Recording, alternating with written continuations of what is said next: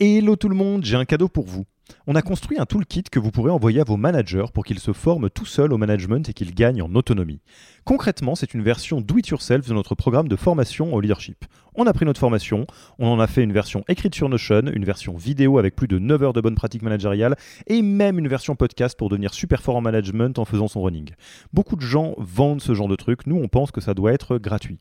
Pour avoir accès à tous ces bonus, il vous suffit d'aller sur www.yaniro.co slash bonus, B-O-N-U-S, et on ne vous demandera même pas votre email. Sur ce, je vous laisse avec l'épisode du jour. It's called management and it's your job.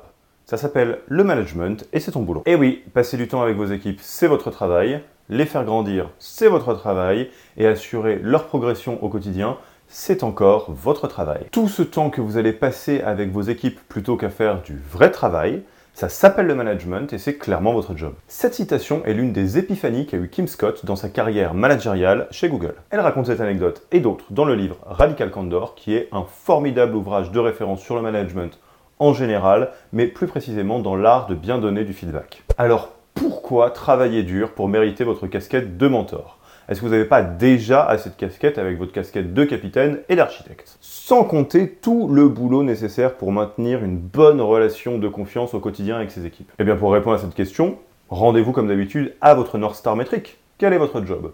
Votre job est d'augmenter durablement la qualité des résultats produits par votre équipe. Bien entendu, votre casquette de capitaine est là pour fixer les résultats, le cap à atteindre et donc vous assurer qu'on va tous dans la bonne direction. évidemment que votre casquette d'architecte joue un rôle de premier plan pour vous assurer que vous avez une équipe qui est motivée, intégrée, bien embarquée et pas surchargée. Et grâce à la confiance que vous créez au quotidien avec vos équipes, vous n'avez aucun doute sur votre capacité à embarquer l'équipage. Et maintenant, eh bien maintenant, il vous reste un rôle fondamental qui est celui d'aider tous les membres de votre équipage à grandir en continu. En effet, comment est-ce que vous comptez augmenter durablement la qualité des résultats que produit l'équipe sans permettre à l'équipe d'augmenter ses propres capacités en continu? Vous le voyez venir, vous êtes le premier garant de cette amélioration continue et donc oui, ceci est une troisième casquette à ajouter à votre penderie. Alors, quelle est la formule de cette nouvelle casquette? Casquette de mentor égale révéler les talents, plus bien déléguer,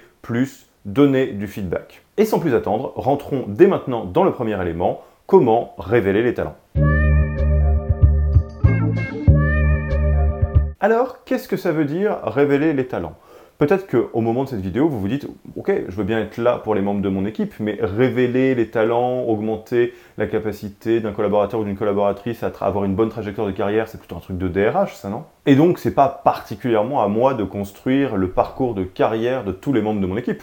Et ouais, c'est pas faux, à part si vous êtes responsable RH, auquel cas, je suis désolé, c'est votre responsabilité, et en plus, on va pas vraiment parler de ces trajectoires de carrière dans cette vidéo. Ceci étant, chers amis RH, si vous avez envie de vous former en continu aux meilleures pratiques RH des plus belles startups, je vous invite à écouter notre podcast The Human Factor dans lequel on traite de tous ces sujets, dont la gestion de carrière. Comme d'habitude, on vous met le lien dans la partie ressources de la page. Revenons à nos moutons. Votre casquette de mentor se repose sur un job essentiel qui est d'arriver à bien connaître les talents qui composent votre équipe, au sens les talents individuels de chaque personne qui est dans votre équipe, et d'arriver à aider vos collaborateurs et vos collaboratrices à se baser plutôt sur l'utilisation de leurs talents que sur leurs jambes faibles. Ça vous rappelle quelque chose? Et oui, c'est ce qu'on fait aussi dans cette formation, on l'a déjà répété plusieurs fois. Il est beaucoup, beaucoup plus utile pour avoir des excellents résultats de tout miser sur les talents de la personne qu'on a en face de soi plutôt que d'essayer de corriger ses défauts.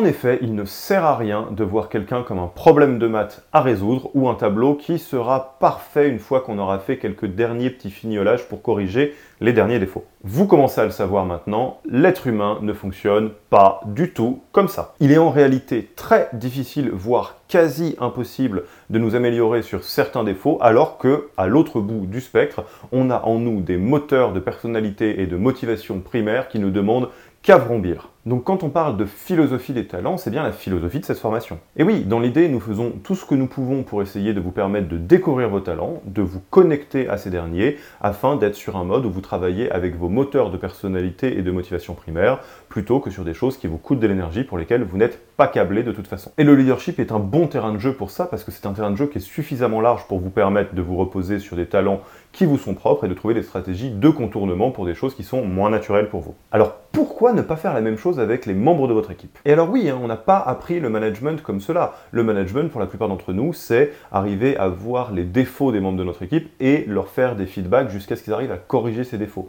Moi, je vous invite à faire exactement l'inverse, d'essayer de comprendre quelles sont les forces des membres de votre équipe et d'essayer de trouver des manières de bien tout miser sur ces forces-là, quitte à trouver des stratégies de contournement pour les zones de faiblesse. Prenons le rugby. Vous avez dans votre équipe un joueur incroyablement fort, solide, musclé. Est-ce que ça a beaucoup de sens de vouloir lui apprendre à être le joueur le plus rapide de l'équipe?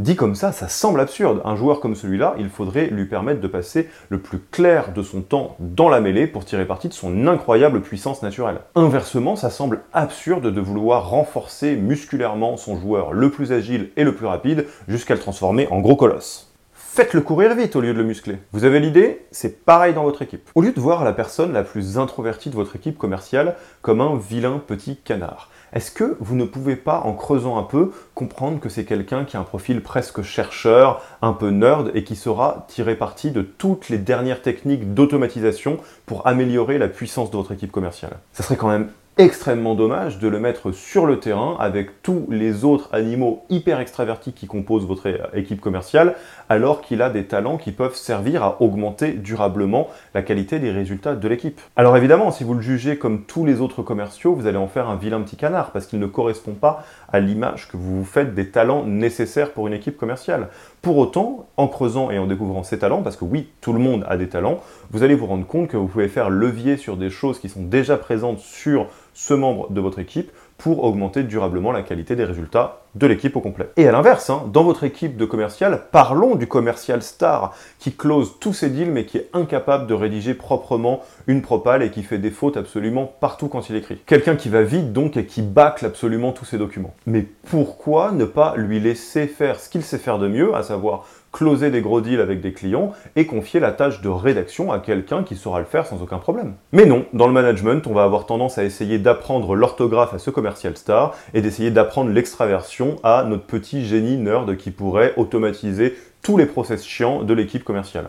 Et dit comme ça, évidemment que ça a l'air absurde. Alors oui, la réalité ne sera probablement pas aussi marquée dans votre équipe. Pour autant, on peut vous assurer deux choses. Un, tous les membres de votre équipe ont des talents naturels, c'est exactement comme vous. Hein. Vous, vous avez des talents naturels qui vont vous aider à composer votre propre leadership. Eh ben, c'est la même chose pour la logique de contributeur individuel de chaque membre de votre équipe.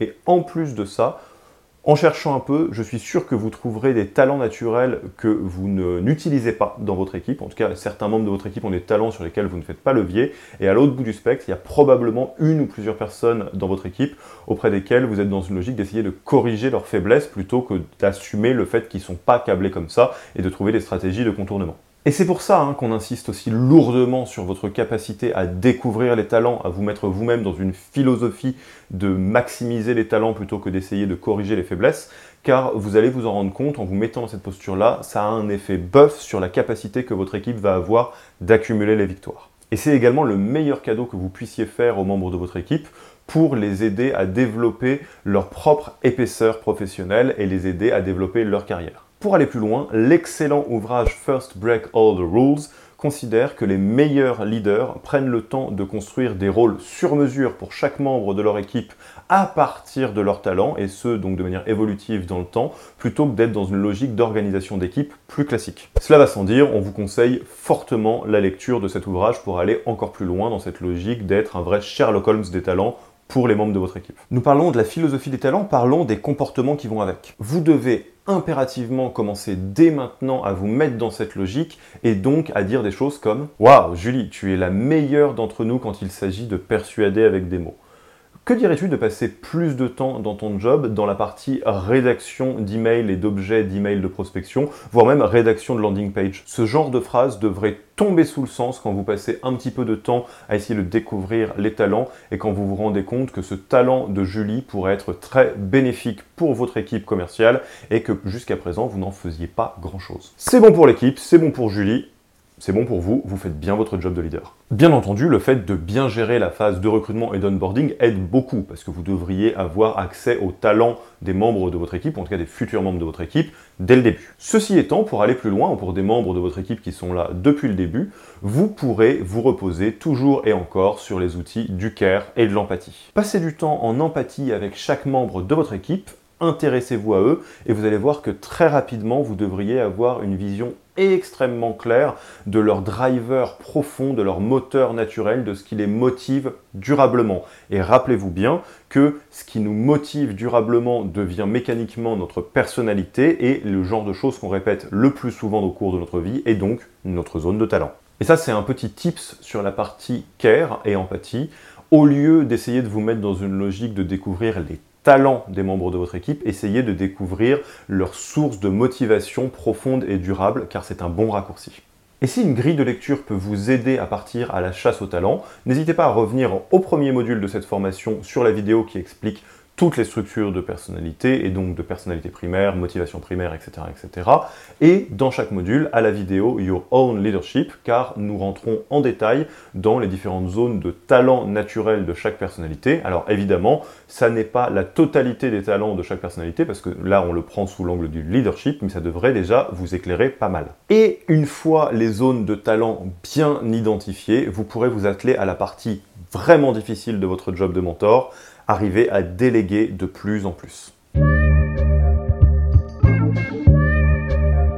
Ah, le fait de déléguer. Ça, c'est quelque chose que tout manager a en tête, on le sait, c'est un classique. Quand on est manager, il faut déléguer. Mais est-ce que vous vous êtes déjà posé la question des raisons pour lesquelles il est vraiment important de déléguer? Eh bien en fait, l'art de déléguer est un point double, car évidemment ça vous permet de vous libérer de certaines tâches et donc ça améliore votre organisation personnelle, ça la plupart des managers en sont bien conscients, mais d'autre part, l'art de bien déléguer permet à vos équipes de grandir dans leurs compétences et dans leur zone de responsabilité. Et oui, déléguer, quand c'est bien fait, c'est en fait un acte qui est extrêmement puissant car c'est un transfert de responsabilité vous donnez l'ownership d'une tâche ou d'un projet à quelqu'un dans votre équipe. En déléguant, vous fixez avec la personne l'objectif ou certaines grandes lignes du plan de match en laissant totalement à votre collaborateur ou à votre collaboratrice la liberté du comment. En déléguant, en réalité, vous laissez à votre collaborateur ou à votre collaboratrice la liberté totale de s'organiser en ses propres termes pour atteindre l'objectif en s'appuyant bien évidemment sur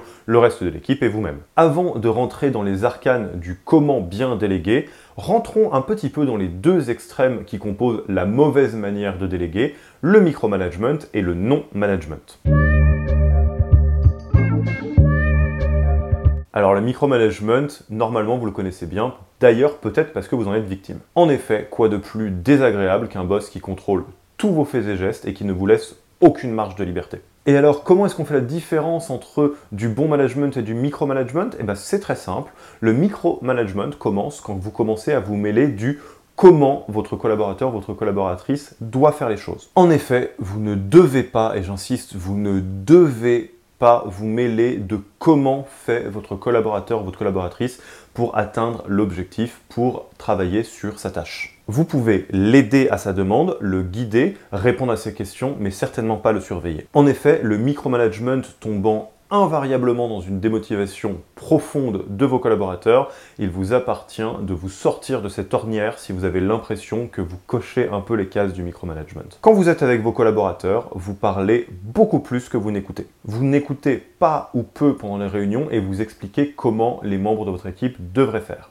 Vous prétendez savoir quand vous ne savez pas. Vous vous perdez dans les détails de la tâche alors que ce n'est pas la vôtre. Vous demandez de nombreux reportings. Vous fixez les objectifs arbitrairement sans les co-construire avec les principaux intéressés. Vous accumulez de l'information. Je pense que vous avez l'idée, et si vous répondez oui à au moins l'une de ces questions, oui, au moins l'une de ces questions, alarme rouge, vous devriez faire quelque chose pour vous sortir du mode micromanagement le plus rapidement possible. D'ailleurs, il y a plus simple que ça, ouvrez grand vos oreilles et vous devriez entendre vos collaborateurs et vos collaboratrices soupirer dès que vous vous rapprochez d'eux dans l'open space et ils ont raison. Je pense qu'on a assez accablé tous les micro-managers de ce monde, en plus c'est quelque chose d'assez connu. Il est temps de passer aux frères jumeaux beaucoup plus méconnus et tout aussi graves, le non-management.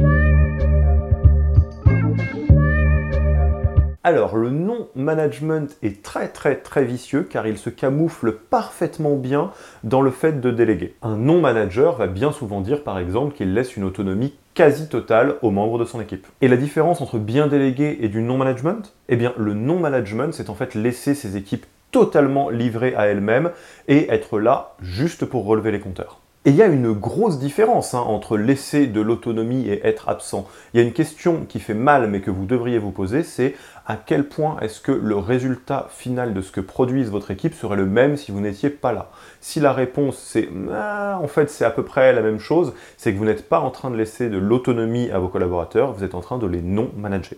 Plus simple, s'il y a des membres dans votre équipe avec lesquels vous passez moins de 30 minutes par semaine, ne cherchez pas, vous êtes très probablement en train de les non-manager. Ceci étant, je vous l'accorde, l'équilibre parfait niveau guidance et autonomie pour savoir si vous allez tomber dans la grille du non-management ou de bien déléguer en laissant de l'autonomie à vos collaborateurs est assez compliqué parce que ça dépend de beaucoup de choses, à commencer par le projet et le collaborateur. Il y a des collaborateurs qui vont avoir besoin d'un certain niveau de guidance, d'autres vont avoir besoin d'un niveau de guidance qui est un petit peu plus faible.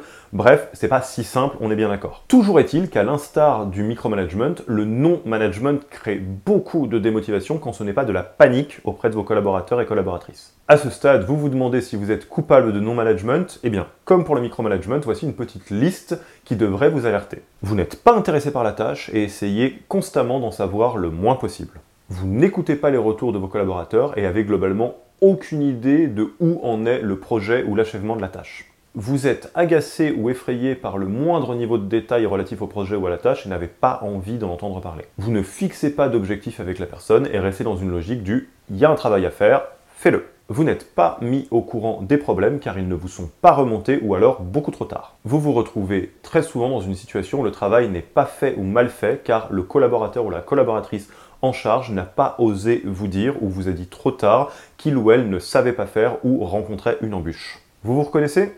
Drapeau rouge. Et vous devriez corriger le tir de manière prioritaire parce que même si vous pensez que vous managez par l'autonomie, la réalité c'est que vous ne managez pas du tout. Alors du coup, comment faire? Alors pourquoi avons-nous autant de mal à déléguer? Peut-être parce que ça irait plus vite si je le faisais tout seul. Et oui, le problème numéro un est bien souvent qu'avant d'être manager ou team leader, vous saviez faire le job de vos managers c'est un peu la facture d'être un ancien expert. Vous êtes peut-être ou vous seriez peut-être le meilleur contributeur individuel de votre équipe, et le problème c'est que vous êtes tenté de vous mettre au niveau de la tâche alors que votre job est différent, vous avez un job de team leader ou de manager. Et c'est ça le problème, il y a toute une partie de votre équipe qui devrait à un instant T être dans une phase d'amélioration de leurs compétences vis-à-vis -vis de la tâche. À terme, si possible, ils vous dépasseront, mais peut-être qu'à l'instant T, vous êtes meilleur qu'eux. Alors pour éviter ces effets-là, il est très très important d'arriver à être patient avec les membres de son équipe sur ces sujets-là.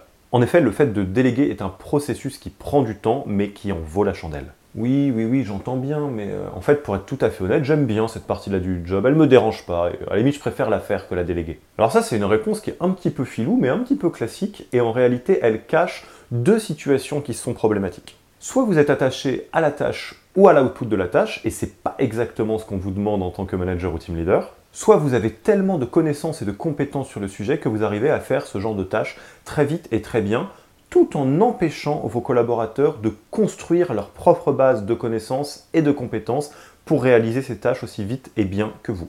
Et dans les deux cas, ce ne sont absolument pas de bonnes excuses.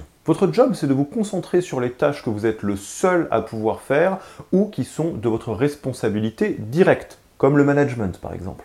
Votre job, c'est de déléguer toutes les autres tâches aux membres de votre équipe en fixant avec eux l'objectif, les résultats et les délais attendus. Et surtout, d'aider les membres de votre équipe à prendre la responsabilité de ces tâches encore et encore et encore et encore. Ça peut prendre du temps, mais encore une fois, ça s'appelle le management et c'est votre job. Alors si vous ne devez retenir qu'une version résumée de la checklist du bien délégué, ce serait la suivante. 1. Identifiez tout ce que vous devez déléguer en ne vous faisant pas de cadeaux, en vous laissant des petites tâches bonbons que vous aimez bien. 2. Parmi les membres de votre équipe, essayez de déléguer la tâche à la personne qui a les talents naturels les plus adaptés pour répondre à la situation. Ensuite, prenez le temps avec la personne de bien déterminer les objectifs à atteindre, le niveau de qualité attendu et également les délais. 3. inlassablement les aider encore et encore et encore à bien prendre l'ownership de la tâche ou du projet, donc la responsabilité de ce périmètre. Pour ce faire, il est important de systématiquement renvoyer le membre de votre équipe dans ces 22 quand il va vous demander de vous impliquer dans le projet, ce qui ne va pas manquer de faire. Donc l'idée, ce n'est pas de devenir un mur à qui on ne peut rien dire, hein, mais l'idée, c'est vraiment d'aider la personne à dire c'est ta responsabilité, qu'est-ce que je peux faire pour t'aider à répondre à cette responsabilité sans pour autant prendre la responsabilité à la place de votre collaborateur.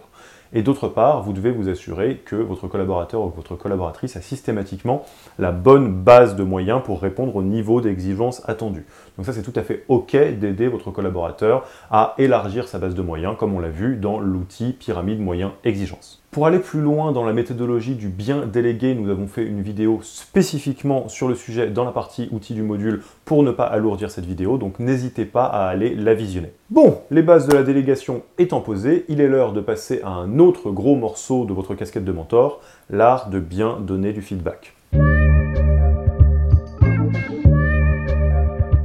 Monde sait qu'il faut donner des feedbacks à ses collaborateurs pour qu'ils progressent, et le modèle de feedback que tout le monde a en tête est ce que les managers de Google appellent affectueusement le shit sandwich. On commence par un feedback positif, ensuite on dit le feedback négatif et on termine par un feedback positif afin de terminer sur une note encourageante pour le collaborateur. Alors soyons honnêtes, ça a peut-être fonctionné à une époque, mais à l'heure actuelle, toute personne vous voyant démarrer cette petite chorégraphie vous verra arriver à des kilomètres et va tranquillement attendre le feedback négatif que vous avez envie de lui faire, pendant que vous, allez vous débattre en essayant de trouver un feedback positif pour commencer et un feedback positif pour terminer. Bon, la bonne nouvelle, c'est qu'à l'heure actuelle, nous avons une référence absolue dans l'art de bien donner des feedbacks. On en a parlé au début de la vidéo, il s'agit bien évidemment du livre Radical Candor de Kim Scott. De fait, dans cette vidéo et dans la vidéo dédiée à comment se lancer et approfondir le feedback Radical Candor, nous allons bien évidemment nous appuyer sur cette référence qui a été largement testée sur le terrain et éprouvée. Alors, comment on fait grandir ces équipes sans les brusquer grâce au feedback Radical Candor?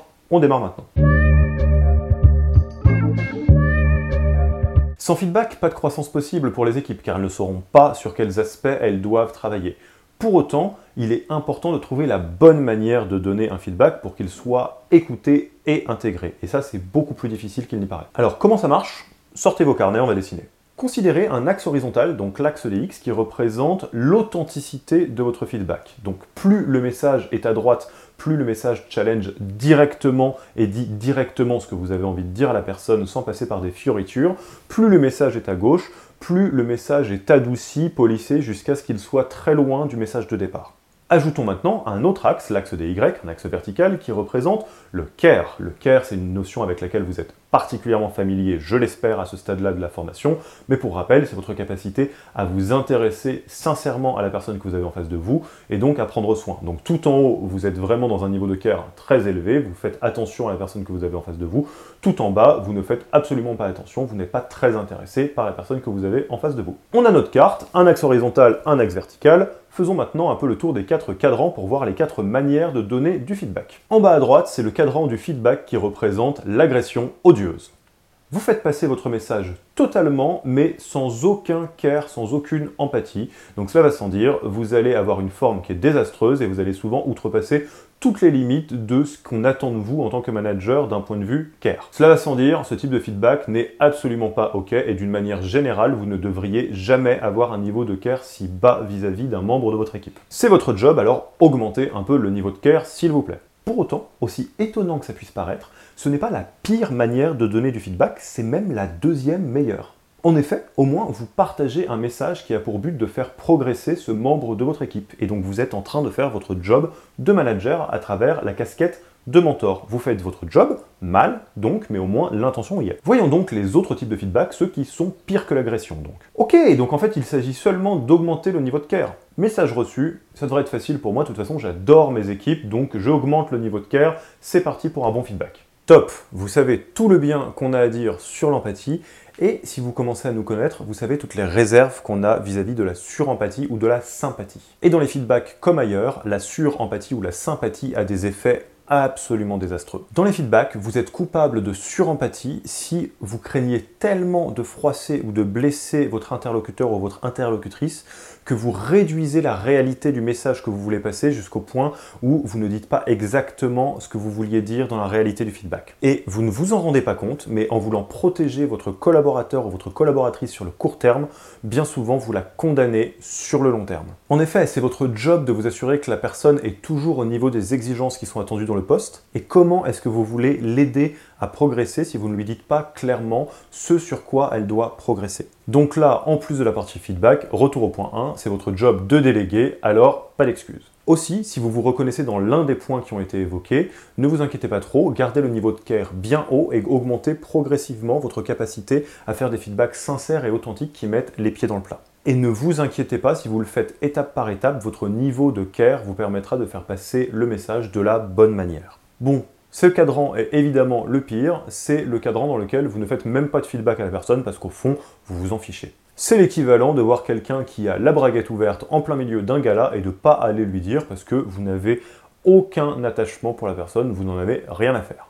Professionnellement, c'est l'équivalent d'abandonner quelqu'un dans son équipe, de n'en avoir plus rien à faire de son développement et du coup de ne plus lui faire de feedback. Cela va sans dire, c'est carton rouge total et vous devriez déjà commencer par augmenter le niveau de care. C'est la base, hein. on en a parlé je pense à chaque module jusqu'à présent, c'est pas pour rien, donc si vous avez besoin d'une petite piqûre de rappel, refaites un tour dans les anciennes vidéos pour vous rappeler pourquoi c'est vraiment crucial d'être dans un niveau de care élevé vis-à-vis de ses équipes. Alors venons-en maintenant au Graal du feedback, ce fameux feedback radical candor. À quoi ressemble-t-il? Philosophiquement, c'est challenger directement la personne tout en amenant un niveau de care suffisant pour que le message puisse être reçu et intégré de la bonne manière. Alors très très concrètement, à quoi ça ressemble un feedback radical candor Eh bien déjà, ça part de la réalité du message que vous devez transmettre. Donc à ce stade-là, c'est dans votre tête, vous pensez bien à ce que vous voulez dire et vous arrivez bien à voir toutes les facettes du feedback que vous pourriez faire si vous étiez au niveau maximum de sincérité, d'authenticité et de cash, donc l'axe horizontal du radical candor. Ensuite, vous ferez l'effort de vous demander quelles parties de ce feedback peuvent réellement aider la personne à s'améliorer.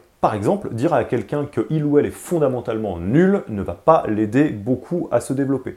Pour autant, arriver à exprimer clairement le fait qu'il y a un décalage entre le niveau d'exigence attendu et le niveau de résultat produit permet de mettre les pieds dans le plat et de présenter les choses de manière problématique, au sens problème qui a une solution que nous allons essayer de trouver ensemble. Donc au final, sur la forme, un feedback radical candor ressemble à un feedback qui est totalement honnête et clair sur la problématique ou sur le point à faire passer, tout en se mettant dans une logique de co-construction avec la personne pour trouver des solutions et en tenant en compte la sensibilité propre de la personne pour trouver une forme qui permet au message de passer sans brusquer la personne. Par exemple, un feedback radical candor négatif ne se fera jamais en public car ce serait avoir un niveau de care trop bas que d'afficher le membre de votre équipe auprès de ses collègues. Bien entendu, comme la plupart des outils qui vous sont partagés dans cette formation, l'art du feedback radical candor se travaille jour après jour et seule la pratique vous permettra de progresser rapidement. Aussi, la vidéo outil qui est dédiée au radical candor dans ce module traite tout autant de comment concrètement approfondir sa pratique du feedback radical candor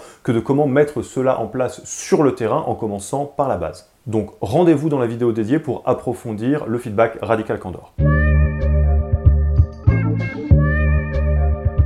Vous assurer de bien construire votre casquette de mentor Eh bien, comme dans tous les autres modules. Déjà, vous pouvez repasser certains moments de cette vidéo si vous avez besoin d'approfondir, s'il y a des choses qui ne sont pas claires. Et vous pouvez utiliser la communauté pour nous poser toutes les questions que vous avez ou euh, partager vos témoignages avec les collègues de promo pour voir comment eux s'en sortent, les choses sur lesquelles ils sont en avance et les choses sur lesquelles ils sont potentiellement en retard, sur lesquelles vous pourrez les aider. Ensuite, pour passer à la partie concrète, qui est la plus importante, vous le savez, c'est dans la partie outils et bonus que ça se passe. Plus encore que pour les autres modules, prenez le temps de bien rentrer dans chaque vidéo car certaines notions fondamentales comme le fameux feedback radical candor sont abordées vraiment en détail dans la vidéo.